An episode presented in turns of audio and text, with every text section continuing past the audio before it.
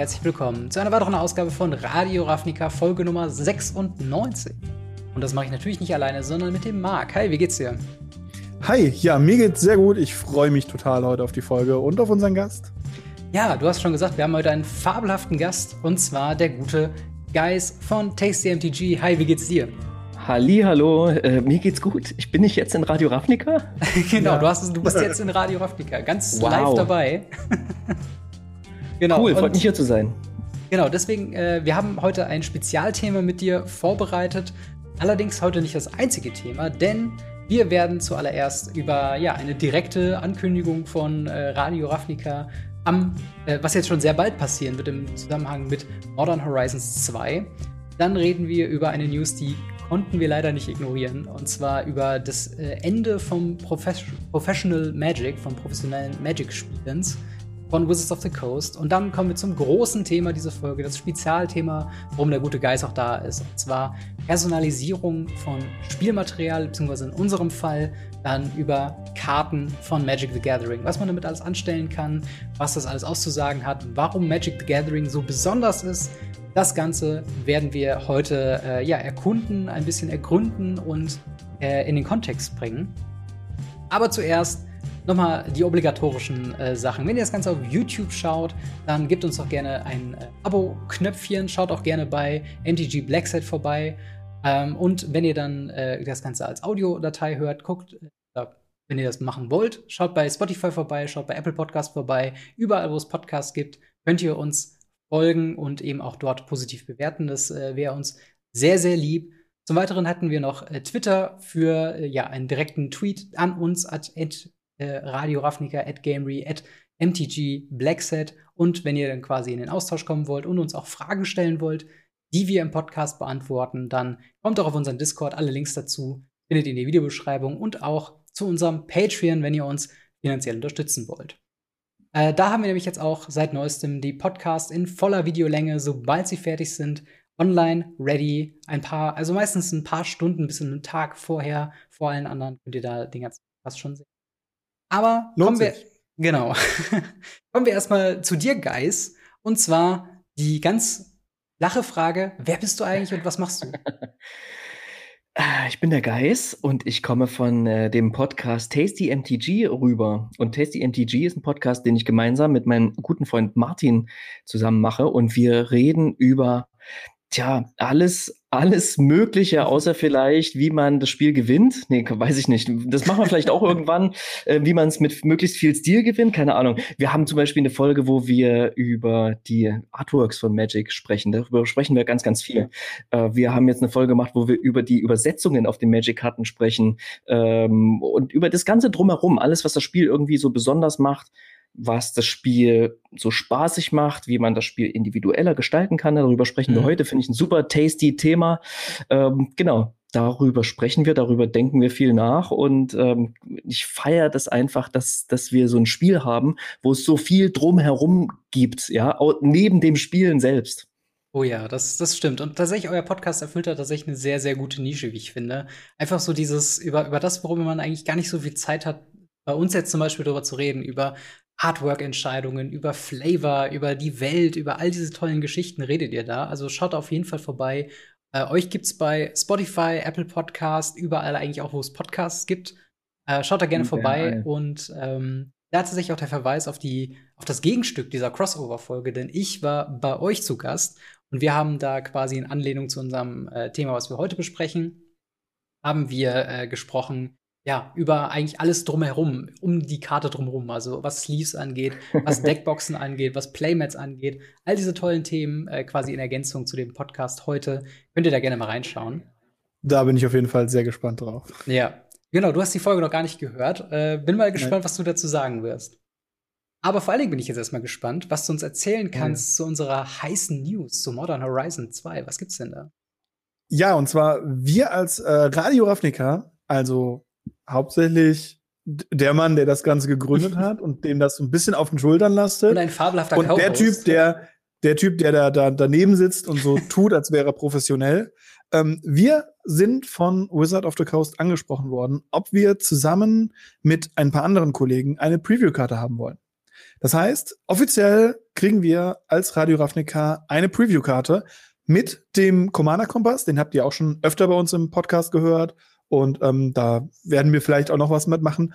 Und dem guten Solaris, dem Kai, haben wir auch schon in letzter Zeit mhm. ein paar Mal wieder öfter gesagt, geredet, ist äh, sehr, auch ein sehr aktiver äh, deutscher Magic-Streamer und auch YouTuber. Und ähm, wir drei werden am Montag äh, eine Preview-Karte haben, die wir spoilern können und so ein bisschen, bisschen so in einem Spiel, sage ich mal, versuchen werden, wahrscheinlich diese Karte da über unsere Social Medias zu verteilen. Also schaut auf jeden Fall auf unseren Social Medias vorbei und gleichzeitig auch beim Commander Kompass und bei Solaris. Wenn ihr schon dabei seid, natürlich auch bei Tasty. Ja. Aber da gibt es allerdings keine Hinweise zu dieser Karte, ja. Ja, genau. Also das ist halt tatsächlich äh, so für uns eine ziemlich große News, dass halt Wizard of the Coast halt eine Preview-Karte hatte für uns, wo ich dachte so, okay, da habe ich nicht mit gerechnet und da hätte ich auch im Lebtag nicht mit gerechnet, dass wir zwei ausgewählt werden für eine Preview-Karte. Und ähm, ich freue mich darüber und ich, ich glaube, du auch. Mega. Also ich muss wirklich sagen, als ich heute, ähm, also heute Zeitpunkt der Aufnahme, der 19. Mai, ähm, als ich das heute gesehen habe auf diesem Newsartikel, wo man die Spoiler findet, äh, den haben wir auch mhm. verlinkt in der Videobeschreibung, wo ihr denn die anderen Spoiler auch findet. Dass man da halt Radio Ravnica lesen konnte, dachte ich schon so, wow, krass. Das ist jetzt nochmal ein anderes Level. Ja, es ist schon so, wow, da hätte ich nicht, wirklich nicht mit gerechnet, äh, dass ja. Wizards of the Coast auf uns zukommt. Äh, und du sagst schon, kommt vollkommen richtig, am 24. Mai ist es soweit. Schaut da bei Twitter vorbei. Da werden wir zum einen alles retweeten, was die Kollegen natürlich offenbaren und natürlich die Karte selbst. Wir machen da uns ein kleines Späßchen raus, das peu à peu quasi euch zu revealen. Kommt bei Radio Ravnica äh, mit dazu. Und äh, ja, erlebt mit uns unsere Preview-Karte, unsere erste Preview-Karte. Ich freue mich schon sehr darauf ich, ich will gar nicht wissen, ähm, ähm, was die Karte ist, aber ich würde gerne wissen, kennt ihr die Karte schon? Beziehungsweise wie, wie kurz vorher, vor der Aktion, wisst ihr überhaupt, um welche Karte es geht? Das habe ich mich schon immer gefragt bei diesen Previews. Das kommt, glaube ich, so ein bisschen drauf an. Also ich weiß gar nicht, ob wir jetzt genau sagen können, wie weit wir sie vorher bekommen. ähm, aber ich habe gehört, das ist sehr, sehr kurzzeitig davor. Ja, okay. wir, werden, wir werden da genauer drauf eingehen ähm, in der nächsten Folge, wo wir das noch mal ein bisschen genau. Revue passieren lassen, das Ganze. Da können wir noch mal ein bisschen cool. mehr drauf eingehen, äh, ja, wie wir uns vorbereiten konnten und sowas alles. Also es ist auf jeden Fall eine sehr spannende Zeit, das kann ich auf jeden Fall sagen. Ja, auf jeden Fall. Es ist auch so ein bisschen so der Blick hinter die Kulissen. Und das ist schon ganz cool. Ja. Ich würde jedoch sagen, wir legen mal los mit dem ersten Thema. Ja. Und zwar das Brecherthema, wo ich Geist im Vorhinein fragen musste, können wir darüber reden, weil es ist gerade ja, überall und es ist ein Riesending. Ja, ja, ja. Ähm, und zwar Wizards of the Coast beendet Magic Pro League, Rivals League und wenn man so sehen will, komplett Profes Professional Magic. Äh, ich würde mal sagen, ich fasse mal kurz zusammen, was passiert ist und danach gehen wir quasi äh, diskussionsmäßig drauf ein. Und zwar letzten Donnerstag kam ein Artikel ähm, ja, zum Thema E-Sports, Transition and Getting Back to the Gathering, ähm, wo quasi mehr oder weniger gesagt wurde, okay, nächste Season, also sprich 2022, wird es die MPL noch geben, also was gerade aktuell erspielt wird, neue Plätze in der MPL und Rivals League, die bleiben weiterhin relevant. Danach die Season wird auch noch ausgespielt, aber es geht dann mehr um Platz bei der World Championship und danach werden alle Magic Pro Spieler äh, ja entlassen aus äh, quasi der, der Arbeitgeberschaft eines Professional Magic-Spielers. Und äh, das ganze System wird umgewälzt. Man weiß allerdings noch nicht, man weiß noch nicht ganz genau, es gab ein paar Ankündigungen über Überlegungen, die sie haben. Es wurde im Nachhinein sehr viel auf Twitter aktiv diskutiert, was das angeht, in welche Richtung es gehen könnte. Sehr viele Leute hatten sehr viele Meinungen dazu, das haben wir auf jeden Fall auch mitbekommen. Aber so oder so steht Professional Magic soll es so nicht mehr geben. Das ist kein Lifestyle, den Magic the Gathering weiter äh, ja finanzieren möchte. Und sie sagen auch ganz offiziell zu den MPL-Mitgliedern und Rivals-Mitgliedern, bitte sagt den Leuten, dass ihr keine Professional Magic-Spieler mehr seid, nachdem die Verträge eben ausgelaufen sind.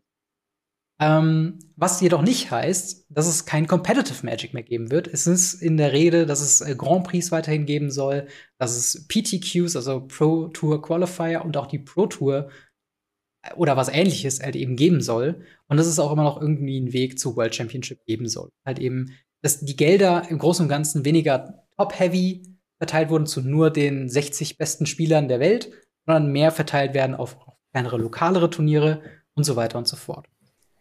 Wie sind eure Meinungen und wie habt ihr die News damals aufgenommen? Äh, Geist, fang mal an. Boah, also erstmal, wenn man sich den Artikel selbst durchliest, dann klingt er natürlich sehr, sehr positiv formuliert. Ne? Mhm. Da muss man erstmal zwischen den Zeilen lesen, was sie alles nicht erwähnen, ja, weil das ist das Problem, was sie alles nicht erwähnen, nämlich wie es weitergeht und, und äh, dass die Pro-Player, die, die damit ihren Lebensunterhalt verdienen, ab sofort eigentlich nicht mehr wissen, können sie mit, das, mit dem, was an Turnieren angeboten wird, äh, noch genügend Geld reinspielen, um sowas als Lebensunterhalt zu, zu betreiben. Mhm. Ähm, genau, und äh, das äh, hat mich erstmal erstmal geschockt. Also beziehungsweise es war für mich schon mal ein großer Schock, als die Pro Tour abgeschafft wurde, dann dieses oh, ja. verwirrende System jetzt eingeführt wurde.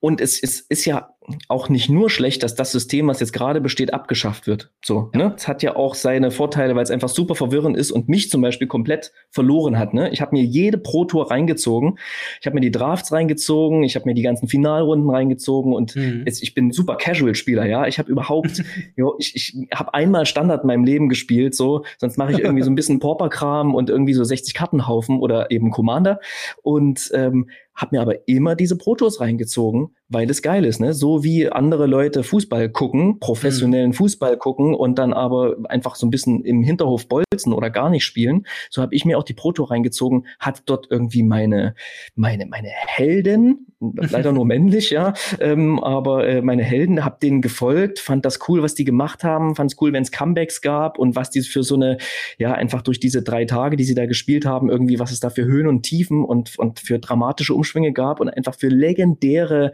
äh, Top-Decks beispielsweise, was auch immer. Ähm, die Hall of Fame war ein ganz, ganz großartiges Konzept, mhm. ja, die gibt's ja in der Form auch nicht mehr und das macht, und ich frage mich so, warum schmeißt ihr das weg? Ja. Habt ihr eine Erklärung dafür, warum dieses alte, also ne, das mhm. Competitive-System, was, was gut funktioniert hat, bestand? Dahinter, und das verstehe ich weniger, gab es ja dieses Silber, Gold und Platinum pro System.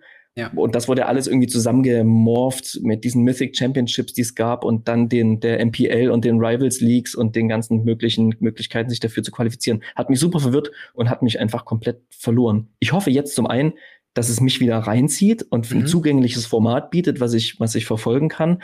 Ähm, aber ich hoffe auch, dass ich nach wie vor SpielerInnen folgen kann, die in mehr als nur einem Turnier spielen und mehr als nur einmal Glück haben, irgendwo zu gewinnen, sondern dass ich halt irgendwie HeldInnen haben werde, mhm. die ich, denen ich folgen kann und mit denen ich mitfiebern kann, mit denen ich mich emotional irgendwie ver verbinden kann. Genau. Ich weiß nicht, was, was denkt, was denkt ihr? Das ist äh, zu 100 Prozent auch ein, einer der größten Kritikpunkte an dieser ganzen MPL jetzt im Nachhinein gerade, dass du dieses, ja, wie lang war es? Über 20 Jahre oder so hat dieses Pro Tour-System sehr gut funktioniert mit PTQ. Die Leute haben Punkte gesammelt, wurden dann eingerankt. Zumindest war es ein System, auf das man sich verlassen hat, was natürlich eigene Probleme hatte, aber das wurde quasi kurz über lang auch mit DCI-Nummer einfach gelöscht und aus dem Fenster geworfen für dieses neue System, wo es immer hieß, wir haben einen Plan, wir haben es noch nicht gecheckt und wir müssen da, das muss sich erstmal etablieren und so weiter. Und jetzt haben wir den Salat. Marc, wie ist deine Meinung dazu? Ja, also das, das, das sehe ich halt dabei. Das alte System war auch nicht gut. Also gerade mit den mit den mit den Rankings von von äh, Bronze pro Silber pro Gold mhm. pro und so weiter. Ich habe damals auf der um, deutschen Meisterschaft Nationals 2018 miterlebt, wie Marc Tobias dann von von einer Level pro auf ich glaube Gold. Ich schlag mich nicht, wenn er Silber mhm. geworden ist, aber er ist auf jeden Fall eine Stufe nach oben. Ich habe das praktisch live miterlebt, wie er das in dem Turnier gemacht hat vor Ort. Das war schon cool, aber es hat halt nichts bedeutet. Mhm. Und ähm, das ist genau dasselbe, was aktuell meiner Meinung nach passiert. Nicht nur die MPL hat gefailt und die Rivals League. Ähm, sie haben damit versucht, einen E-Sports-Charakter zu erschaffen, den es in anderen E-Sports-Bereichen ähm, schon gibt. Nehmen wir uns League of Legends als Beispiel mit der LCS oder ähnlichen Sachen. Die mhm. haben ja dieses System. Das ist alles abgekupfert von der ähm, von der Football-Liga, muss man halt auch einfach ja. sagen. Ja. Und ähm, auch dieses, dieses ähm, im Kreis drehen mit den immer denselben Teams, immer denselben Leuten, auch das kommt aus der Football-Liga. Mhm. Und das hat man sich als Beispiel genommen. Wir müssen uns nichts vormachen, Wizard of the Coast, amerikanisches System, da funktioniert das. Allerdings ist das Problem, was einfach bestanden hat, dass die Leute mit diesen ganzen vielen neuen Begrifflichkeiten nicht klargekommen sind. Ja. Wir haben in Deutschland Anfang des Jahres einen Pro-Tour-Gewinner gehabt. Das ja. weiß nur niemand. Ja, ja, klar. Das, also Christoph Prinz hat einfach eine komplette Pro-Tour gewonnen, was damals einfach ein immenser Boost für eine Karriere gewesen ist. Ja, heute hat das einfach nichts bedeutet. Also der hat so, so ein kleines Paketchen bekommen, so, hey GZ, du hast da was gewonnen, das war's. Also, mhm. Also er wurde da nicht in die, in die, in die, in die MPL aufgenommen oder in die mhm. Rivals League oder sonst was. Das ist einfach dieses, ja, was bedeutet das dann noch? Und ich glaube, das versuchen sie jetzt einmal niederzubrennen und neu aufzubauen. Was ich ein bisschen schade finde, ist diese Aussage, ja, bitte lasst das Professional Magic Player aus euren Beschreibungen und ähnliches. Weil das hat vorher schon bestanden. Das haben Leute gemacht aus, die in den SCGs, also Brian Brown Duin, gutes Beispiel dafür. Der ist professioneller Magic-Spieler. Immer schon gewesen, seit ich denken kann, ist dieser mhm. Mann in der kompetitiven Szene. Der ist professioneller Magic-Spieler. Das macht ihn nicht, dass er in der MPL spielt, macht ihn nicht zu einem professionellen Magic-Spieler. Mhm. Sondern dass dieser Mann eben über Turniere, der ist ja von Turnier zu Turnier zu Turnier gefahren und hat dort immer wieder mitgespielt und auch gewonnen und ähnliches. Das hat ihn mitgenommen. Ja. Was ich so stark finde, ist die Aussage, die Wizard getätigt hat, auch in diesem Artikel, dass eben die Ebene wieder verschoben werden soll. Sie soll von mhm. einer Online-Liga-System wieder ein Stück weit zurückgebracht werden in Paper, in die Stores wieder rein. Weil das haben wir verloren. Also die APDQs und PPQs, das waren ja Turniere in Stores. Also ich weiß nicht, ob du dich noch dran erinnerst, dann, wir haben im, im Fischkrieg hatten wir, ich glaube, mhm. zwei oder drei APDQs. Nee, äh, APPTQs, so war es richtig. Der, der Qualifier für das Regional PTQ. Ja. Und das war eine sehr coole Aktion, wo wir ja. wirklich, wirklich coole Leute auch bis hoch Köln, bis runter nach Frankfurt hatten wir Leute gezogen. Ja. Ähm, ohne Probleme. Und das war damals noch in der Garage. ja, ich muss auch sagen, das ist einer meiner äh, höchsten Erinnerungen, was tatsächlich äh, Competitive Magic angeht, weil das tatsächlich eines dieser frühen Events war, wo es halt dann hieß, okay, ja, diesen Samstag ist das und das ist ein großes Ding, du kannst da gut gewinnen. Ähm, und da habe ich tatsächlich dann überraschenderweise, ich habe eigentlich mit keiner Erwartung bin ich hingegangen und kam dann tatsächlich zurück mit diesem, äh, mit einer Top 8, wo ich dann irgendwie wieder gewonnen habe. Und auf einmal genau, stand ich halt in diesem, in diesem, in diesem Top 8 Finish und als mich dann mein Gegner gefragt hat, der hat mich dann leider besiegt und dann war ich draußen, aber der hat mich dann gefragt, so, ja, hättest du gewonnen, wärst, wärst du weitergegangen. Und da wurde mir erstmal so bewusst, dass so dieses, okay, jetzt ist Local Game Store, jetzt ist halt so, okay, krass. Hätte ich das jetzt wirklich gewonnen, hätte ich jetzt aus Überraschung irgendwie gewonnen, dann wäre da eine gewisse Erwartungshaltung von allen Teilnehmern gewesen an mich. Ja. Dass ich das auch weiterverfolge. Dass du weitergehst. Genau. Ich habe im Finale bei uns zum Beispiel, ich habe Modern mitgespielt mhm. und ich habe im Finale conceded. Ja. Also nicht im Finale, sondern halt auf dem Weg zum Finale habe ich conceded für meinen Gegner, weil ich wusste, ich mache das nicht. Mhm. Aber mein Gegner hat zu mir auch schon vorher gesagt, kann ich auch so schon persönlich. Er hat zu mir gesagt, hey, ich würde, wenn ich das gewinne, würde ich auf jeden Fall auf die Regional fahren. Ja. Für das Regional PTQ. Habe ich gesagt, weißt du was? Ich würde es nicht tun. Hier, hast das Ding gewonnen. Ja. Go on. Der das Ding dann gewonnen ist auf die Regional gefahren. Das ist halt und, krass. Ähm, also ich hatte, ich hatte, dazu muss ich jetzt dabei sagen, ich hatte so ein 90 zu 10 Matchup. Also ich hätte mhm. das nie verloren, dieses Matchup. Äh, und trotzdem habe ich dann conceded, weil ich genau wusste, ich würde dieses Level gerade im Modern-Bereich und im Standard-Bereich nicht so weiterziehen. Ja.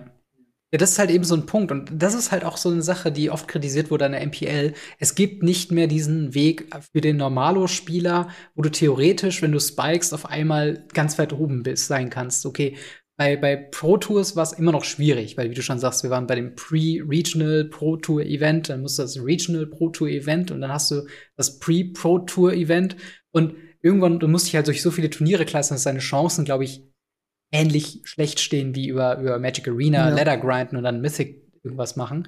Ähm, trotzdem hast du einfach ein Gefühl, dabei zu sein.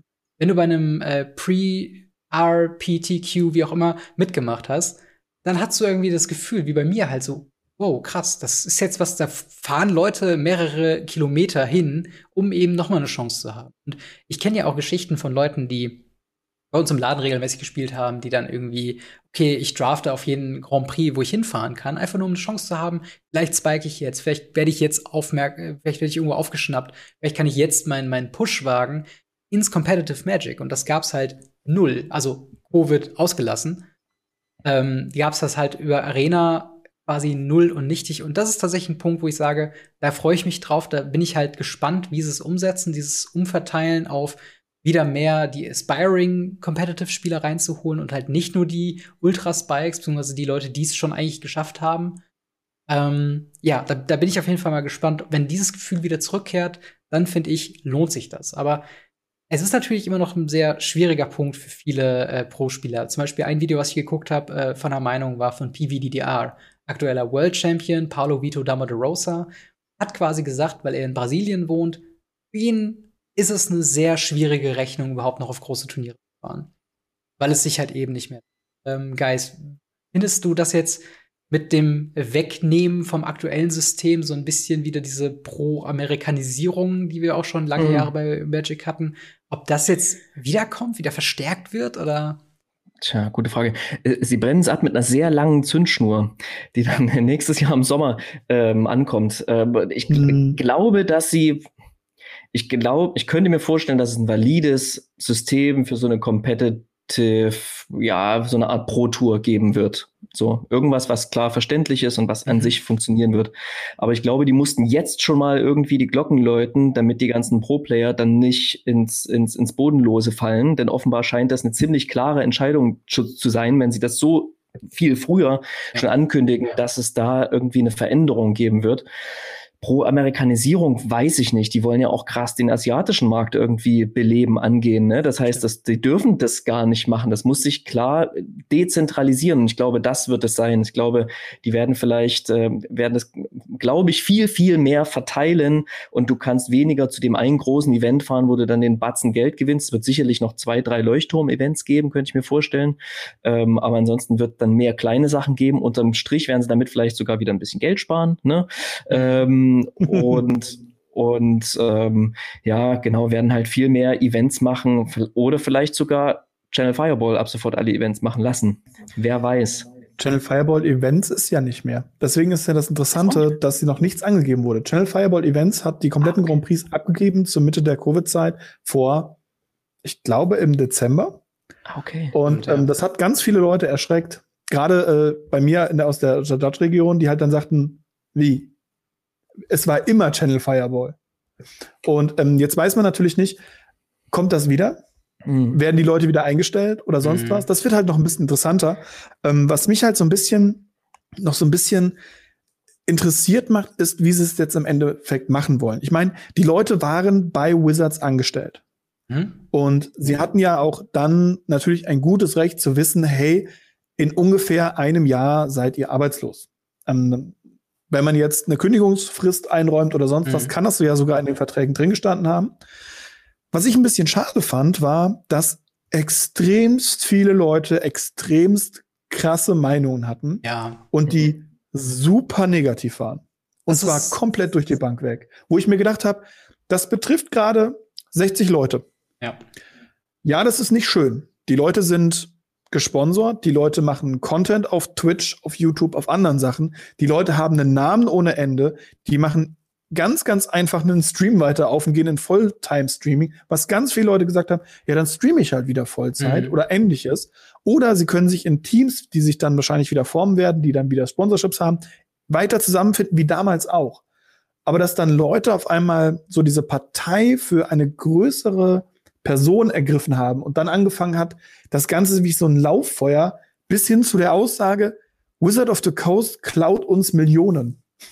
Ja. Wo ich dann geschluckt habe und gedacht habe, ah, ja, das der, äh, der, der Magic-Spieler, den du da ähm, äh, zitierst, der ist tatsächlich auch einer, der mir immer wieder aufgefallen ist, wenn es um Thema Magic Pro Geschichten geht, weil er ja mal eine sehr starke Meinung hat, was das angeht. Und immer auch in einem Wortfall, wo ich denke, okay, Klar macht Wizards of the Coast viel falsch, aber du als Pro-Spieler in der MPL solltest vielleicht einfach mal ein bisschen mehr Benefit of the Doubt zeigen. Und das ist halt auch was, ähm, wo, glaube ich, ein Großteil der Spielerschaft, die sich darüber aufgeregt haben, nicht so ganz verstanden hat, dass es unterm Strich eine eigentlich ganz gute News für alle anderen sind, die eben keine äh, Pro-Spieler sind oder Pro-Spieler sein wollen. Äh, und zwar ist das halt Competitive Magic, wird wieder mehr Paper. Es kommt zurück wieder auf lokalere Events. Es wird einen größeren Fokus geben auf diese Competitive Nature.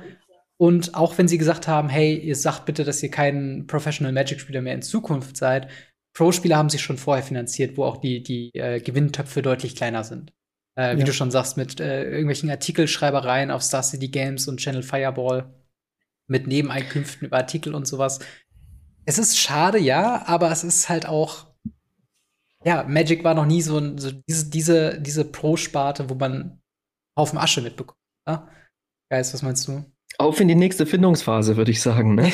ja, so ähm, keine Ahnung, keine Ahnung. Es ist, ähm, ich hoffe, also was soll ich sagen? Ich hoffe halt, es wird weiterhin irgendwie ja. wiedererkennbare Gesichter geben. Ja. Das ist ja. irgendwie cool. Das hat mir Spaß gemacht. Und ich hoffe, dass halt vielleicht die, die großen Firmen, die quasi um Magic drumherum Kohle verdienen, einfach einspringen und, und ihre Teams ein bisschen mehr sponsern und vielleicht ihre Pro-Player dann sozusagen kuratieren und denen ein bisschen, äh, ein bisschen mehr Kohle geben, um denen halt ein Fulltime, Fulltime-Play zu ermöglichen. Denn, ne, klar, wenn du gut sein willst, musst du einfach viel spielen. Und das ist halt, also noch ein Punkt quasi, der auch häufiger mal äh, äh rankam, ist halt dieses Punkt, äh, dieser Punkt, dass halt auch Mark Rosewater gesagt hat, dass dieser Competitive-Spielerschaft und alle Leute, die an einem sanctioned, also sanktionierten Event in einem Local Game Store dran teilgenommen haben, dass es nur 10% der Gesamtspielerschaft ist. Und daraufhin die Leute angefangen haben, so ein bisschen Commander- und Casual-Bashing anzufangen. Ja. Das ist, das muss man wirklich sagen, okay, stopp, hier jetzt auch nicht mehr weiter diskutieren, weil das kompletter Quatsch. Nur weil, also ich glaube, jemand, ähm, ich, ich weiß gerade nicht mehr, welcher Pro das gesagt hat, aber er hat das auch in einem Meinungsvideo gesagt. Es gibt diesen Vergleich, wo es heißt, okay, äh, weiß nicht, wenn, wenn Nissan oder so, wenn die einen Sportwagen rausbringen für Rennleute, die auf dem Nürburgring fahren, die so schnell wie möglich von A nach B wollen, ähm, das heißt nicht, dass die ihre äh, Kleinwagensparte komplett auflösen, weil sich das so gut finanziert.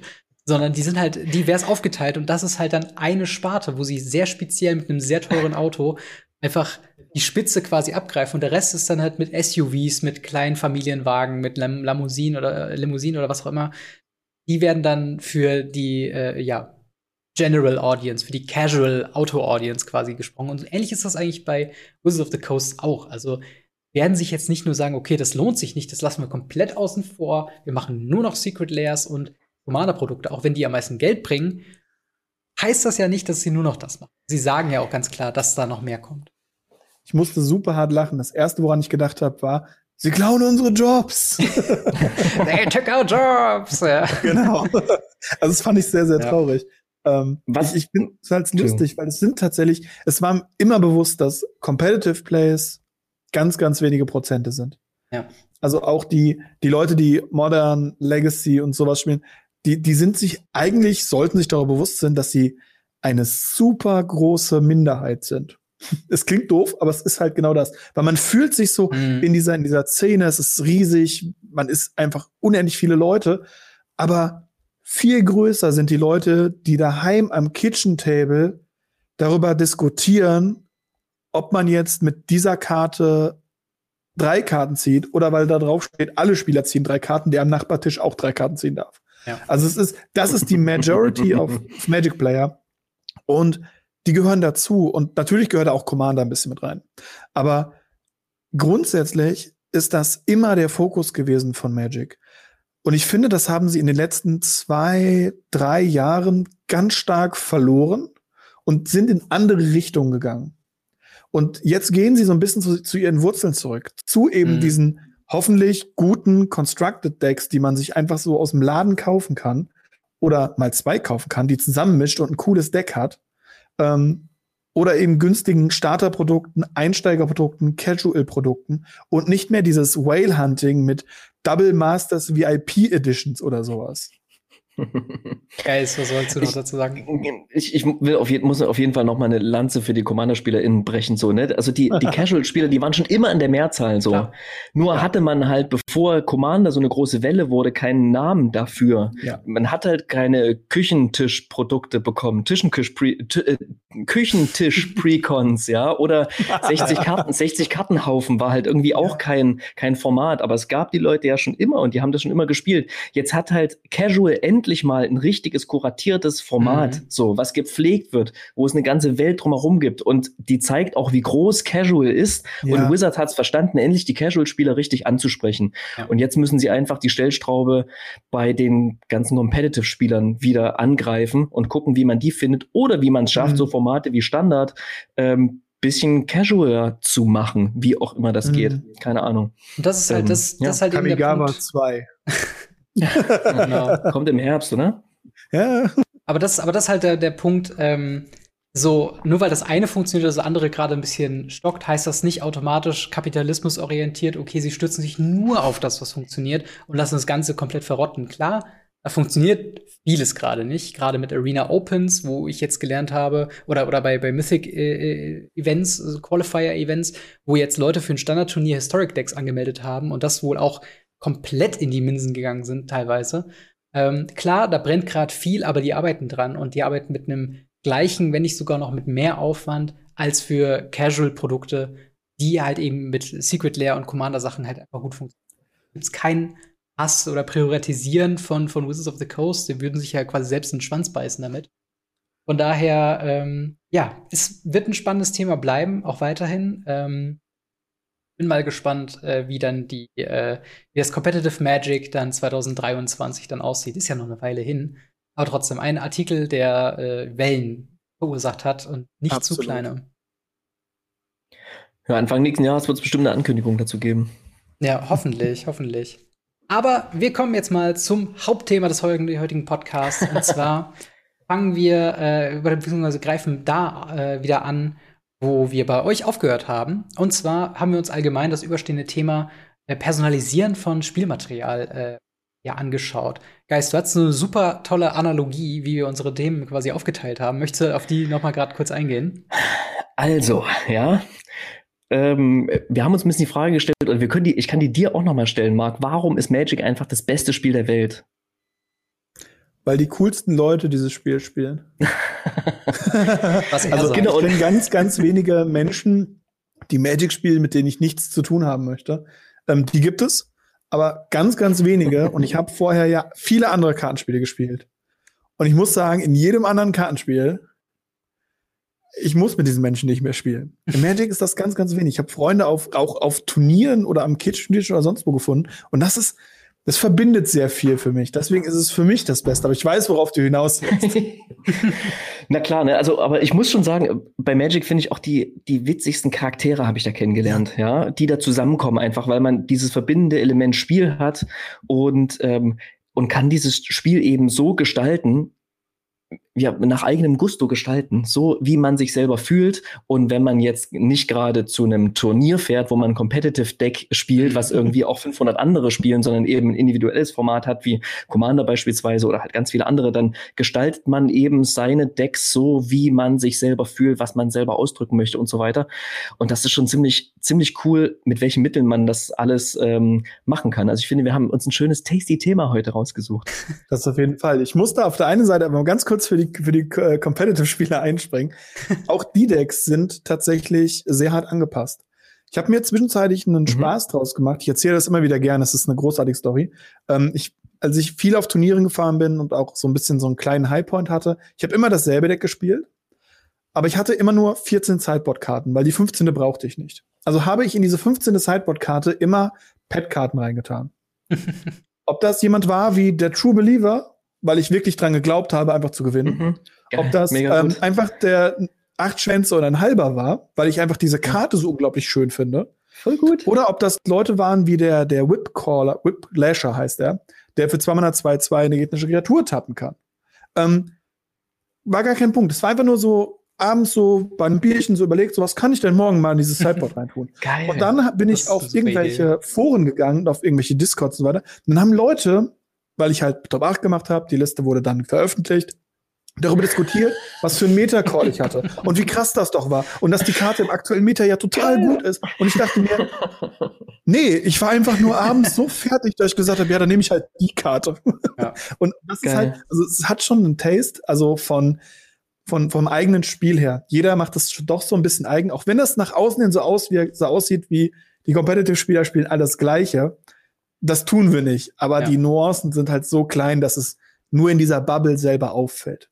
Ja, aber voll gut. Das wusste ich zum Beispiel gar nicht, dass es da noch Nuancen gibt, die man dann halt lesen voll. kann. So. Ja, ja, ja, sehr viele es sind ist, da. Es ist tatsächlich auch so, dass, ähm, was ich zumindest als, als jemand, der so irgendwie zwischen euch mehr oder weniger sitze, also zum einen halt die, die Casual-Spielweise und die. Also gerade äh, sitzt du äh nicht, nicht wirklich dazwischen, aber so inhaltlich.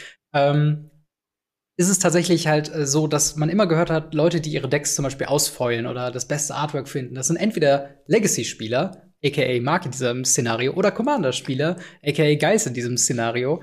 Also das waren wirklich schon immer so die zwei Extreme, die nicht nur im, im Rahmen von Competitive versus äh, Casual quasi sehr weit auseinander liegen, sondern halt auch eben ähm, ja, wo die Leute sich sehr, sehr verbissen und intensiv quasi an die Kartenselektion dranlegen.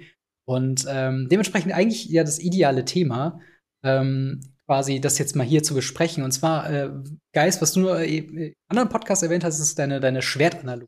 Ja, das genau. Möchtest du darauf kurz mal eingehen? Ich äh, kann das noch gerne noch mal kurz erklären. Und zwar sehe ich immer vor mir, und zwar habe ich das, ähm, ich habe äh, ein großer Herr der Ringe-Fan, immer schön Herr der Ringe geguckt, ja. Die haben dort zum Beispiel, beim Film wurden die ausgestattet mit, mit Rüstungen beispielsweise, die ähm, innen eine Gravur hatten die mhm. nie im Film gesehen wurden, aber einfach den SchauspielerInnen so eine die entsprechende Haltung gegeben haben. Mhm. Und als Aragorn, äh, ähm, Viggo Mortensen heißt der Schauspieler, sein Schwert bekommen hat, dann hat er das eben mit sich rumgetragen die ganze Zeit, so wie Aragorn eben in der im Film. Und äh, so ein Magic Deck ist für mich auch immer wie so ein wie so ein Schwert. Und dieses Schwert kann man gestalten. Da ist ganz viel Geschichte drin, ja. Und dieses Schwert hat eben auch so ein Schaft, ja, wo das Schwert reingehört. Und über den Schaft, darüber sprechen wir quasi in der anderen Folge bei Tasty MTG. Und jetzt sprechen wir quasi, wie kann man das Schwert, das Deck, ähm, das, was wir sozusagen mit das Spielmaterial, mit dem wir tatsächlich eigentlich spielen, was kann wir, wie können wir das gestalten und, und was gibt's da für Möglichkeiten? Und äh, geil, Marc, ich habe schon wieder was Neues für die Liste, was ich hinzufügen kann mit deiner kleinen äh, Sideboard, Sideboard-Geschichte. Denke ich natürlich nicht dran als Commander-Spieler. Kein Sideboard. ja, gibt kein Sideboard. Ja. Außer man hat natürlich ja. Regel 0. genau. Also ich, ich will sagen, es geht hier tatsächlich nicht darum, wie kann man das Schwert mhm. oder das Deck am schönsten machen, sondern es geht einfach so wie du diese Entscheidungen, die man treffen kann, bewusst zu treffen und um damit eben so ein, ja, so ein bisschen Charakter dem Ganzen zu geben. Denn genau. egal wie du dein Sideboard zusammengestellt hättest, du hättest eine Entscheidung getroffen, was du da reinpackst. Ja. Und wenn es am Ende 15 Basics gewesen wären, wäre das auch eine Entscheidung gewesen. Die wäre aber nicht halb so witzig und nicht halb so schön gewesen, ja. äh, wie das, was du erzählt hast. Das ist halt wirklich ein sehr ja, guter, äh, sehr gutes ja. Beispiel dafür. Ähm, ich würde sagen, wir können direkt quasi bei, bei, bei Decks an sich bleiben und bei eben solchen individuellen Entscheidungen. Ähm, und zwar, also bleiben wir erstmal bei so, bei so Fun, Fun-Offs, wie man es ja immer ganz gerne nennt. Normalerweise spielt man ein Deck ja so, um die höchstmögliche Garantie zu haben, eine Karte zu ziehen, wenn man sie auch braucht. Meistens Playsets, wenn es irgendwie noch passt. Und dann gibt's so diese, diese Slots, äh, die ich auch ganz häufig bei meinen Decks irgendwie sehe, diese, diese Fun-Offs, wo man dann sagt, okay, diese eine Karte oder mag bei dir die eine Sideboard-Karte eben, die dann eigentlich keine wirkliche Funktion hat, aber wenn man sie zieht oder wenn man sie dann äh, irgendwie hat, vielleicht sogar noch was bringen könnte. Ähm, hast du da irgendwelche Beispiele für, wo du äh, Fun-Offs oder sowas in Decks schon eingebaut hast? Äh, wenn dann nur in meinem Signature-Deck mit Death and Taxes tatsächlich. Und da habe ich eine Menge Fun-Offs gebaut äh, und Leute ganz, ganz oft mit irgendwelchen Sachen gecatcht. Und wenn es nur war, dass ich einen Avon Mind Sensor, den man seit zehn Jahren nicht mehr spielt, noch mal auspacke, ähm, und dann mir denke, mh, mh, hm, es gibt diese Karte Engine Tomb, die macht zwei Mana. Das heißt, wenn ich in der ersten Runde Ebene mache, eine Mother of Runes lege, in der zweiten Runde Engine Tomb Go mache und mein Gegner sagt, ja, okay, dann fetch ich und ich sag dann, hoho, guck mal hier, ich habe einen Elfen Mind Sensor und mein Gegner sich denkt, was ist das denn? was macht der nochmal? ähm, und davon habe ich eine ganze Menge, aber das ist wirklich ausschließlich bei Death in Texas, weil es mein Chicken Deck ist, weil ich das Deck in- und auswendig kenne und du könntest mich nachts um drei Uhr anrufen und sagen, ey Marc, das Matchup, das ist mein Sideboard, was board ich, kann ich dir sagen. Die anderen Decks, die ich spiele, sind halt eher so, ich besitze die Decks, ich kann die Decks, ich spiele die Decks, mehr um zu lernen, dagegen zu spielen. Aber ähm, ich besitze sie halt trotzdem auch zum Verleihen für andere Leute auf Turnieren. Aber wenn, dann sind diese Fun-Offs nur im Death in Texas, glaube ich. Mhm. Und im Commander hatte ich das nie, weil ich zu sehr in meiner Competitive-Welt gefangen bin, weshalb ich auch ganz schnell von Commander in Competitive Commander gewechselt bin. Und da hast du es, da hast du keinen Platz. Also mm. das ist, das klingt dämlich, aber du hast in einem 100-Karten-Deck im Competitive Commander meiner Meinung nach keinen Platz für Fun-Offs. Mhm. Ja. Also sehe ich das falsch beim Commander? Beim normalen Commander geht es, glaube ich. Aber im Competitive sehe ich es eher weniger. Äh, hast du schon mal. alles sind alles Fun-Offs, ja, im normalen Commander, ja. Äh, ja beim stimmt. CDH kenne ich mich natürlich überhaupt nicht aus, aber ja, einfach die Entscheidung beim Commander ist natürlich ganz wichtig, entscheiden, in welche Richtung geht mein Deck, was für ein Playstyle hat das ganze Ding. Und ähm, ich bin ja jemand, der, der nicht so das eine Ding hat, sondern tatsächlich sehr gern springt, aber mit jedem Deck trotzdem so ein sehr, sehr einfach es gibt, es gibt keine Spielweise zweimal unter den Decks, die ich habe. Also ich habe um 13, 14, 15 Decks ungefähr so in der, in der Richtung. Und immer wenn ich was Neues sehe, was ich interessant finde, baue ich dazu, baue ich dazu irgendwie, irgendwie ein, ein, ein Deck drumherum. Und da finde ich es einfach wichtig, dass man dass man weiß, was dieses Ding macht und ähm, keine Ahnung, es gibt Decks, die sind ein bisschen böser tatsächlich, ja, und mhm. das beeinflusst dann ganz, ganz viele Entscheidungen, auch wie ich das zusammenstelle und es gibt irgendwie Decks, die, man kann sagen, mein Katzendeck und dann gucke ich natürlich, dass ich irgendwie die geilsten Katzenartworks da irgendwie reinpacke und so weiter. Ähm, so muss man, glaube ich, ein bisschen in sich reinhören und zu fragen, okay, was für ein Playstyle möchte ich irgendwie an den Tag legen? Weil der mhm. Style, ich möchte gewinnen, das, das trägt man irgendwie immer mit sich rum. Klar, ne? Wir spielen, weil wir irgendwie auch Bock haben zu gewinnen. Ja. Aber ähm, genau, welches Spiel mache ich, wo es mir dann überhaupt nichts ausmacht, auch wenn ich das verliere? Einfach nur, dass ich das Ding oder die Idee des Decks gezeigt habe. Das, das muss aber nicht immer sein. Also ähm, bei mir war es so, als ich angefangen habe, Magic zu spielen, ich habe ein komplettes über ein Jahr nicht ein Spiel gewonnen. ich. Also ich rede nicht von einem Match. Ich rede von einem Spiel. Und wir haben damals noch nicht Multiplayer gespielt, sondern nur eins gegen eins. Ich habe nicht ein Spiel gewonnen. Also ich bin immer 0-2 aus jedem Spiel, was ich gespielt habe, rausgegangen. Ich habe das Spiel trotzdem weitergespielt. Mm, okay. ähm, weil ich Karten in meinem Deck hatte, die ich cool zusammengefasst habe. Damals war es dann noch ähm, ganz am Ende, das Deck erinnere ich mich noch dran, da habe ich dann herausgefunden, dass man wohl Schockenhandschuhe das sind Ausrüstungen, die plus vier plus zwei geben, die Kreaturen nicht enttappen lassen. Mhm. Super cool mit Wachsamkeitskreaturen spielen kann.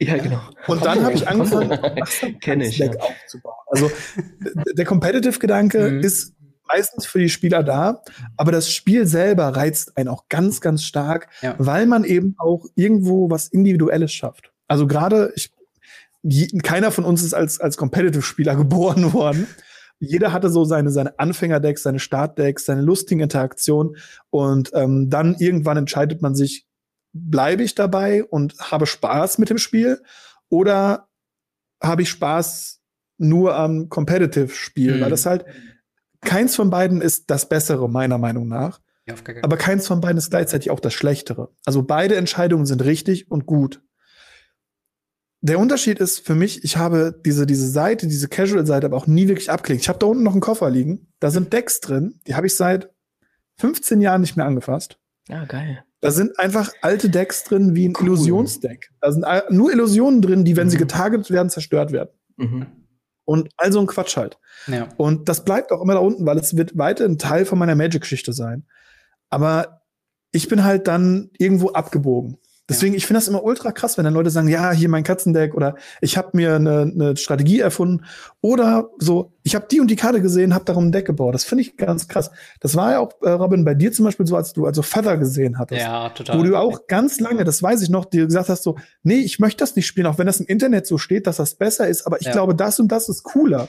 Oder habe ich das, das, falsch in Erinnerung? Nee, das ist absolut richtig. Also eine äh, ganz frische äh, ist Entwicklung ist tatsächlich in Pioneer, wo Feather tatsächlich sehr lange und auch immer noch ein kompetitives Deck ist. Das Problem ist allerdings, dass Feather mittlerweile kaum noch Teil von Feather ist. Also es gibt quasi immer diese, okay. diese Deck-Archetyp Featherless Feather, was quasi einfach nur ein rot-weißes Prowess-Deck ist. Das ist klingt nach einem nackten Vogel, ja. Ja, das, ja. Das, bricht, das bricht mir halt das Herz, weil ich denke mir, ich würde doch niemals ein Pioneer Feather Deck spielen, ohne meine liebe Feather da drin. Also, ja. ich habe aber schon auch gemerkt, also so, sobald das Meta in Standard geschiftet hat, dass man es nicht mehr so gut spielen kann, weil in der Regel, wenn das Removal zu gut ist, dann stirbt Feather äußerst schnell. Das heißt, du kannst sie erst Burn vier spielen, ähm, damit du halt einen Mana aufmachst für einen Protection Spell. Klar, den kriegst du wieder, aber dann bist du auch schon so tief im Spiel und Control Decks sind dann schon meistens hinten auf. Du bist nicht mehr wirklich aggro. Ähm, und das sind halt dann einfach so Sachen, wo ich mich leider davon verabschieden irgendwann. Aber wie gesagt, wenn ich heute noch irgendwo fetter spielen wollen würde, dann würde ich dann auf jeden Fall mit fetter drin. Und dann lasse ich mir auch nichts sagen von irgendwelchen äh, Metalisten. Ähm, und das hat sich ja auch dann ins Commander übernommen, richtig? Voll, total. Und Heather ist mein Lieblingskommando, das muss ich einfach noch so sagen. Mhm. Mir diese, diese zackige Spielweise von, ähm, ich muss mir eigentlich keine Gedanken machen über, über äh, ja, Card Draw, weil die Karten, die ich spiele, die kennt jeder irgendwann, weil ich sie jede Runde spiele, bis alle tot sind. ähm, und das ist halt dann immer so dieses Ding, was ich halt auch merke, wie dann Karten in einem anderen äh, Szenario noch mal besser werden. Also geht es dann wirklich zu individuellen Kartentscheidungen über, wie zum Beispiel Reckless Rage, macht einer Kreatur von mir zwei Schaden, gegnerischen Kreatur vier Schaden. Also, was der Output Damage ist auf die gegnerische Kreatur, ist es fast schon besser wie ein Lightning Bolt, also nur auf Kreatur natürlich.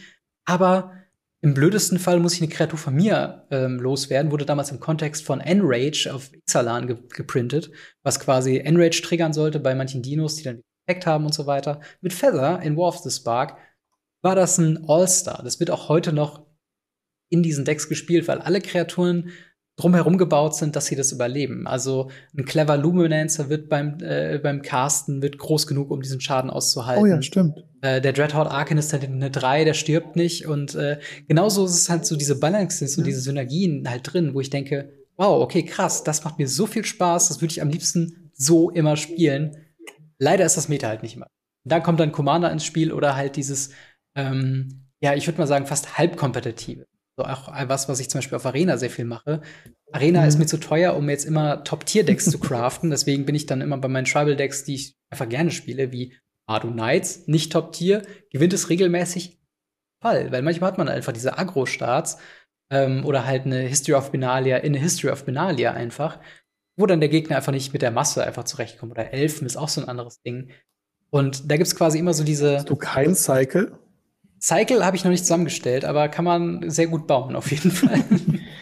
ist auf jeden Fall ein riesiges, ziemlich unerschöpfliches Thema, weil das ganz, ganz viel ja. auch mit SpielerInnen-Typen zu tun hat. Ähm, ja. Und das ist, glaube ich, nochmal ein Thema für, für sich, äh, was man, worüber man extra nochmal folgenlang füllen kann. Ich merke immer wieder, dass wenn ich so ein, keine Ahnung, mein, mein, mein grün-rotes Nikia-Deck auspacke, dass mhm. sehr, sehr viel Timmy in mir steckt, so. Und äh, auch wenn ich mir das selber nicht so richtig eingestehen möchte, aber es macht halt super viel Spaß, große Kreaturen zu zocken, die fighten zu lassen und dann irgendwie mit aufzupowern ja. und rüber zu trampeln und so, ne? Also je nach, je nach Fasson typ, genau. kann sich da ja. jeder ähm, was zusammen zusammenbasteln. Aber ich spiele genauso gern meine 1-1 Katzen, die ich dann irgendwie equippe und irgendwie in der Horde ja. rüberrennen lasse. Dazu müssen wir, glaube ich, bei uns gerade im Podcast einmal sagen, es gab eine, eine alte Zeit, damals vor langer, langer Zeit in einer weit entfernten Galaxie, wo mhm. Magic-Spieler nach Typen eingeteilt wurden mit ja. äh, Timmy, Spikes und ähnlichen Sachen. Ähm, das sind äh, Aktionen, da könnt ihr mal nachlesen. Ähm, die könnt, findet ihr garantiert, ihr müsst das einfach nur Timmy Magic, findet ihr das. Ähm, das sind Erklärungen von Spielertypen, wie zum Beispiel der Timmy, der halt große Kreaturen gerne spielt, oder eben der Spike, der eben auf Turnieren nur unterwegs wäre, oder eben dann auch Johnny Combo Johnny. Player. Nee, was? Johnny Combo Player? War Johnny, Johnny und Jenny, Combo. genau. Ja, genau. Und ähm, dementsprechend, das sind halt so, so ein paar Sachen nur für euch, nicht, dass mhm. ihr euch verwirrt, dass wir jetzt halt über, woher jetzt auf einmal dieses, dieses Timmy kommt.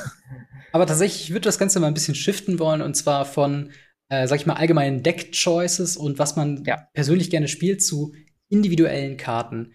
Wir haben ja, ja, quasi eine Entwicklung von Card-Frames gehabt, also ganz natürlich der klassische Alpha, Beta, Unlimited Old Border, den ja jetzt auch wieder nochmal revisited wird in Times 2 Remastered und auch in äh, Modern Horizons 2.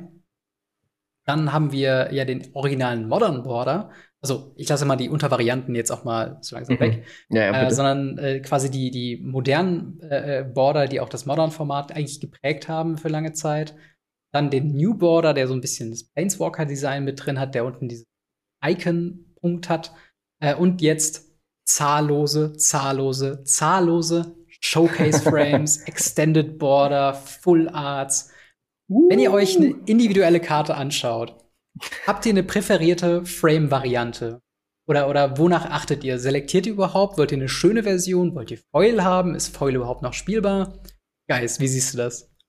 Ich wollte gerade, Marc hat so klar genickt, jetzt wollte ich erstmal hören, so. was Marc sagt. Ja, dann bei, bei mir ist es ziemlich einfach. Ähm, ich liebe den Modern Border. Also der ich zwischen den Old Border und aktuellem, ja. Ne? ja. Ich finde diesen Punkt unendlich schlimm.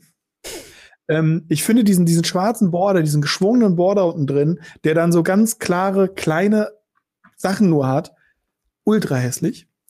Ich bin aber auch niemand, der sagt, der Old Border ist der einzig tolle Border, weil es gibt einen Grund, warum der Old Border verlassen wurde. Und es gibt auch einen Grund, warum ich dagegen bin, dass wir den jetzt schon wieder revisiten. Ähm, es, er hat Schwächen. Mhm. Ähm, wenn man jetzt natürlich hingeht und sagt, okay, ähm, wir zählen auch Showcase Border dabei, dann muss ich theoretisch fairerweise sagen, es gibt einen Showcase-Border, den wir beim ersten allerersten Time Spiral gesehen haben, den ich gut finde. Und das ist dieser Future Border. Ah, ja, stimmt. Die experimentellen Die müssen wir ja theoretisch auch als Showcase-Frame zählen. Stimmt, ja. Und ähm, dann würde ich für den, für den normalen Border den Modern Border und für den Showcase-Frame den Future Side Border wählen. das klingt gerade wie wenn man sich sein Mac-Menü bei McDonalds zusammenstellt. Ich oh, dann gerne ja. mal ich glaub, eine Cola soll man das auch Future Frame. Aber Guys, wie sieht's bei dir da aus? Guys? Hey, ähm, na, bei den, bei den Commander-Decks ist es tatsächlich so, es geht alles vom Commander aus. Und, und ähm, mein Blim-Deck zum Beispiel, der hat zwar keinen alten Frame, aber ich spiele sehr, sehr viele Karten da drin, die aus alten Sets sind, die eine hohe Downside haben, die ich mit Blim dann verschenken kann an meine GegnerInnen. Mhm. So. Und einfach, weil da so viele alte Frames drin sind, habe ich auch meine ganzen Basics im alten Frame da drin und finde das irgendwie ganz nice, dass da viele alte Frames drin sind. Ähm, was ich allerdings ausschließe, ist, sind so einzelne mit einem weißen Rand, ne? Also so also der richtige Whiteboard. Border um die Karte, so, ne? Also ja. ähm, und habe dann für solche Sachen, es gibt ja auch diese diese Karten, die aus den World Championship äh, Decks, die äh, goldrandig sind, habe ich tatsächlich Sleeves, die einen schwarzen Rahmen die quasi äh, Sleeves. drauf ja, machen. Die genau, die habe ich dann, damit sowas nicht rausblitzt, weil das hm. kann ich persönlich irgendwie nicht leiden. Ja, ähm, ich. Ich weiß, dass Robin ja. gerne einfach alle möglichen verschiedenen äh, ja. Border nimmt. Und zwar White Border, Invocation, äh, Alternate Frame und sonstige Frames. Wie ja. kommt das? das, das über die Basics sprechen wir am Ende noch. Lass uns die Diskussion über die Basics ich ganz Ich rede nicht von Basics. Ich rede davon, dass er ein Playset von derselben Karte spielt, in vier verschiedenen Artworks, in vier verschiedenen Frames, mit am liebsten noch vier verschiedene Sprachen, glaube ich. Das, das, nee, Sprachen, Sprachen, da bin ich äh, knallhart. Am liebsten Englisch, im Zweifel auch okay. noch Deutsch. Aber äh, du hast schon recht. Ich habe letztens vor ein paar Tagen vor dieser Aufnahme oder Tag der Aufnahme sogar äh, ähm, ein, ein Bild gepostet auf Twitter, äh, wo ich quasi meine Counterspell-Sammlung für Modern oh, yeah. gezeigt habe. Und da habe ich quasi Old Border White Frame dann Old Border, also alles mit verschiedenen Artworks. Ähm, Counterspell quasi mit dem originalen Artwork. In Old Border mit dem weißen Frame. Dann im Old Border mit einem schwarzen Frame, aber anderem Artwork. Dann das äh, Spellbook Jace exklusive äh, Future Inverted Border äh, mit einem modernen Artwork. Und dann noch das klassische aus, äh, also das klassische neue aus, ähm, ich glaube, äh, Commander Legends, wo auch Counterspell mit drin Commander war. Commander Legends oder M25, eins von beiden war es, ja. Genau, auf jeden Fall, das waren, das ist so meine, meine Playset an äh, ähm, Counterspells, weil ich denke mir so, ich will ja auch überraschen. Ich will ja nicht nur überraschen, dass das Spell nicht äh, resolved, mhm. sondern ich will auch sagen, hey, du hast Glück. Dieses Artwork hast du gezogen. und so teilweise spiele ich das auch mit dieser Reaktion, die Marc mir gerade gibt, und zwar für den maximalen Tilt. Ja, ja das, das, das hey, Schlimme ist, ich habe das ja gemacht. Ich habe das ja auch schon auf Turnieren gemacht. Und das funktioniert. Du kriegst Leute auf Guard damit. Leute, die dann sagen, okay, jetzt spiele ich hier mein Full Art äh, äh Unglued Basic mhm. und dann fetche ich auf meine achte Editions Whiteboarder Ebene und leg die genau daneben. Das funktioniert ja. Das ist ja das Traurige. Mhm. Und deswegen habe ich diese Reaktion, weil ich genau weiß, so, wow, das, allein das wird so viele Siege hervorrufen. Ja. Jetzt reden wir doch über die Basics. Ähm, aber können wir sehr, sehr gern tun, weil wir haben ja auf Twitter immer mal wieder diese kleinen äh, ja. Battles ähm, unter dem schönen Titel Matching Basics. Und ich finde es einfach witzig, diese, diese Battles zu führen und nehme dann sehr, sehr gern auch ein bisschen die Haltung ein im Sinne von, nee, das sollte alles schön einheitlich sein. Ähm, aber meine eigentliche Haltung ist, und das, da muss ich mich jetzt so ein bisschen offenbaren, äh, Hauptsache man macht sich Gedanken dazu, ja. weißt du? Und ja, wenn es der Style ist, dass alles unterschiedlich ist, dann ist es halt der Style. Äh, ja. Wofür ich nur plädiere ist, hey Leute, kramt nicht irgendwelche die letzten Sachen raus und haut irgendwas rein, wenn du es testen willst, gern, aber wenn das dein wertgeschätztes Deck ist, dein liebster Commander, dein keine Ahnung was, ähm, das, das Popper-Deck, mit dem du mal irgendwo was gewonnen hast, hey, dann mhm. pfleg das Deck ein bisschen, schenk dem ein bisschen Liebe so und pack da Basics rein, die du richtig geil findest. Und wenn es wie bei Robin halt äh, so ein kleiner Frankenstein wird am Ende, dann ist ja. das halt so. Das dann ist es vielleicht der schönste Frankenstein der Welt. Das ist halt so das Ding, das hat bei mir angefangen. Äh, eigentlich kommt meine Reaktion, verschiedene Basics und verschiedene Versionen in einem Playset zu spielen, eigentlich als Konträrgedanken zu dem eigentlichen competitive Hauptgedanken, denn eigentlich mhm. spielst du dieselbe Version mit demselben Artwork, mit demselben Border. Deswegen dass, Und jetzt will ich fragen, warum. ja, weil wenn du zum Beispiel, wenn der Gegner dir eine Hand erblickt durch einen Thought siehst, äh, dass du dann quasi, dass er nicht unterschiedliche Versionen von Counterspell zum Beispiel in meiner Hand ausmachen kann. Er sieht, ich habe zwei, äh, äh, weiß nicht, Counterspells quasi in der Hand gehabt, counter dann mit dem einen, dann weiß er ganz genau, dass er im Hinterkopf hat, okay, das andere Artwork ist noch in seinem das hat einen Vorteil in irgendeiner Art und Weise. Oder wenn du einen Counterspell von der Top von deinem Deck ziehst und das dann spielst, weiß der Gegner, welche Karte du in diesem Zug gezogen hast. Stimmt, ja, genau. Solche, solche kleinen Mind Tricks und mit genauer Beobachtung geht das auf jeden Fall. Ich habe irgendwann gesagt, okay, ich verstehe den logischen Grund dahinter, ist mir aber egal. Ich bin gerne so ein kleiner, weiß nicht, Joker, Frankensteins äh, Gründer und habe dann auch irgendwann, äh, weil das hat angefangen auch wieder mit Basic Lands, wo ich irgendwann gesagt habe, okay, mein Mono Red, ich hätte gern All Foil Basics. Und dann hat es halt angefangen, okay, Amon Cat äh, Full Art Foil habe ich hier, die Rest sind mit dieser Box. Dann habe ich irgendwann gesagt, hey, wäre auch irgendwie witzig, wenn alles komplett unterschiedlich wäre. Und dann habe ich halt angefangen, die Old Border White äh, äh Dinger mit reinzupacken, dann eine, die so ein bisschen kaputt ist, dann diese M20 oder M21 mit diesem Planeswalker-Frame mhm. und dann mhm. ist da meine kleine Obsession rausgekommen, dass in den allermeisten Fällen wirklich Karten äh, durcheinander sind. Gerade so ikonische Karten, wie halt eben Counterspell, wie halt eben Basic Lands, die versuche ich schon zu mischen, wenn es halt mir jetzt keinen riesen Aufwand kostet, weil das ist ja auch immer so ein Punkt. Manche Versionen, oh ja, also stimmt. Alpha Counterspell oder so werde ich niemals haben, aber wenn ich halt mhm. dann die. Darfst du sowieso nicht auf Turnieren spielen. Ach so, ja, okay.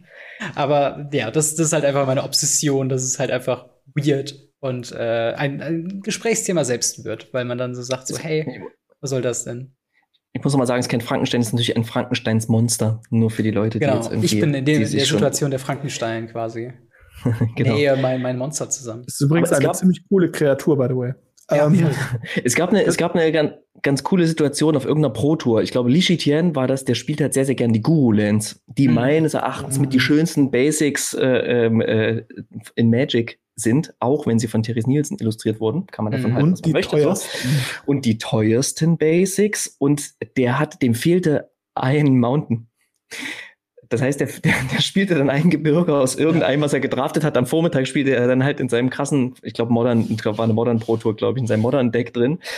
Und weil einfach, weil es alle so geschmerzt hat, ähm, oder weil alle die anderen Basics halt so schön fanden, hat er dann von irgendeinem Händler irgendein gutes Angebot bekommen.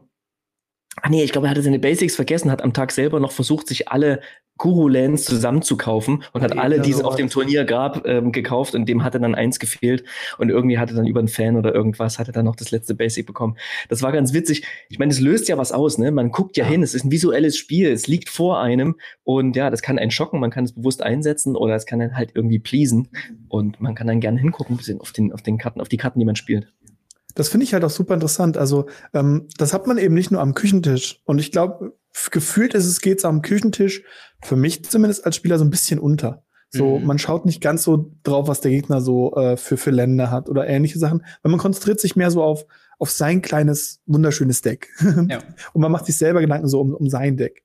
Ähm, ich hatte das zum Beispiel ganz oft auf ähm, Grand Prix, wo ich unterwegs war, dass ich mich mit Leuten dann hingesetzt habe wo wir mehr darüber diskutiert und geredet haben, wie unser Deck designt ist, was, was für wunderschöne Länder wir hatten, was für, was, was für eine Entscheidung wir hatten. Zum Beispiel, ich habe gegen einen gespielt, der hat Painter Servant gespielt, eine super starke Combo. Und in diesem Deck hatte der jede Expedition, die es als Expedition gab.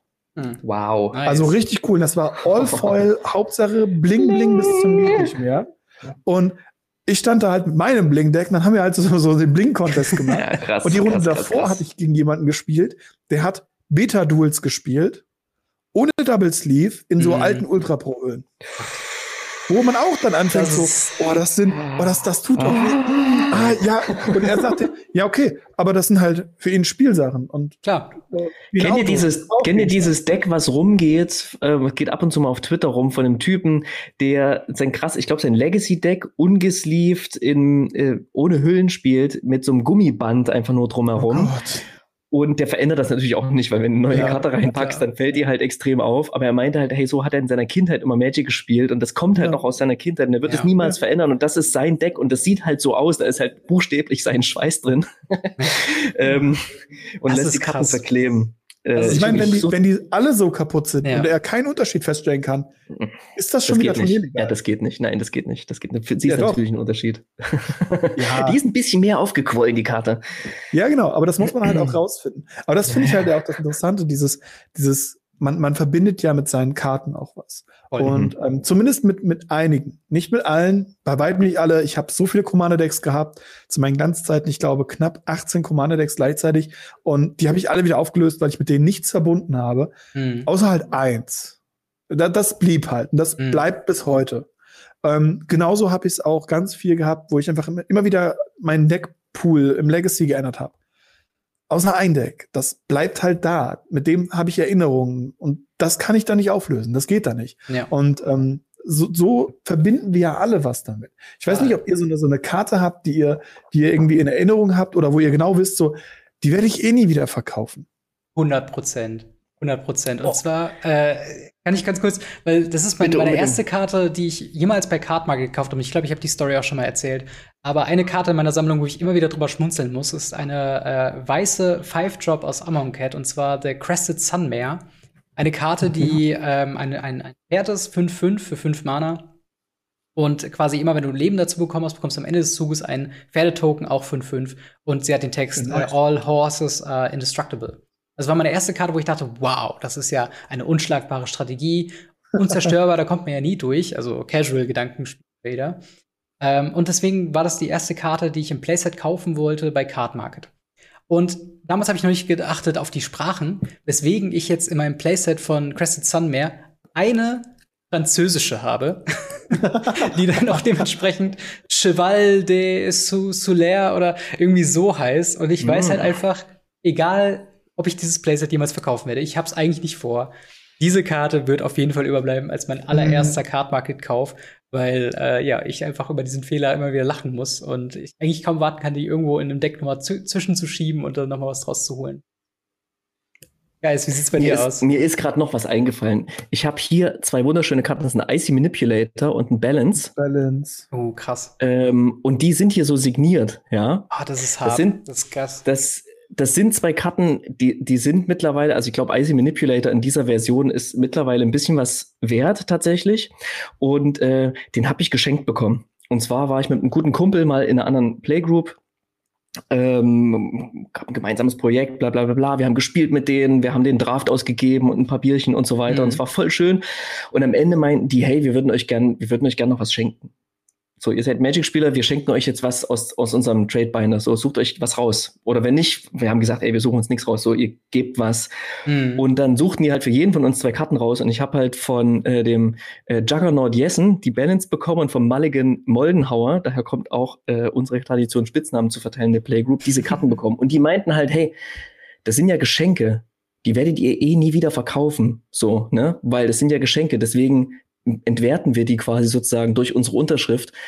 Und es sind jetzt einfach immer Erinnerungen an Mhm. diese andere Playgroup, an dieses Zusammenkommen. Und ähm, ich spiele die Hammer. so, so gern und erzähle dann immer wieder sehr gern diese, diese Geschichte, weil die halt einfach wirklich zeigt, hey, der, der Ja. Wert der Karte ist mir weniger wert, als dass ich euch ein schönes Geschenk machen kann Genau. und wir gemeinsam hier spielen konnten. Ja, es gehört auch irgendwie ein bisschen zum Herzen dabei. Ich hatte jetzt neulich zum Beispiel ähm, German Magic Stories ne, einen Brief geschrieben und eine Karte rüber geschickt, ähm, wo ich ihm auch eine unterschriebene Ojo-Time mitgeschickt habe und so weiter. Mhm. Ähm, wo ich halt immer sage, ich finde Unterschriften auf Karten, die entwerten die Karten.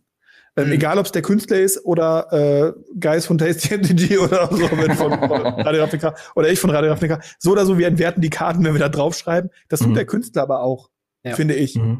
Und ähm, deswegen finde ich es halt so cool, wenn man damit halt so, so eine Persönlichkeit ein bisschen sagt, so, okay, Ja. wir machen da was draus, was, was Individuelles, was, was dann auch nicht mehr wirklich so viele Leute dann haben oder wenn Leute das dann haben und dann auf einmal haben sie Basics, die von derselben Person unterschrieben sind und die sitzen sich in einem Duell gegenüber und denken so, wait a second. Das ist halt cool. Das ist wirklich, wirklich Ja. schön.